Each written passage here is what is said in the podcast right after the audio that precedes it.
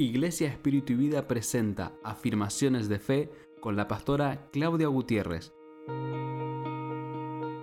El libro de Efesios capítulo 3, versículo 20 dice así, Y ahora, que toda la gloria sea para Dios, quien puede lograr mucho más de lo que pudiéramos pedir o incluso imaginar mediante su gran poder que actúa en nosotros.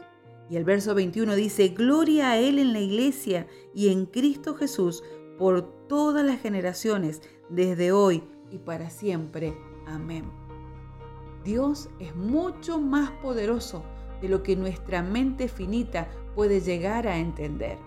Y esa tiene que ser nuestra plena seguridad. Él puede hacer mucho más de lo que pedimos o entendemos.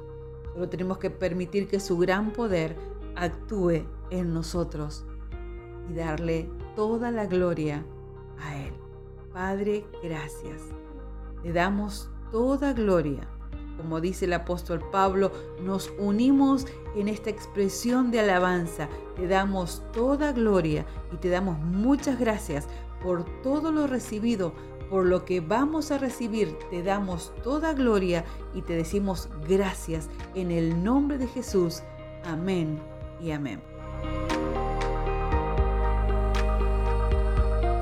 Si este mensaje fue de bendición para tu vida, te invitamos a que lo compartas en todas tus redes sociales y que nos sigas en Instagram como arroba espiritu Facebook y YouTube Espíritu y Vida San Rafael.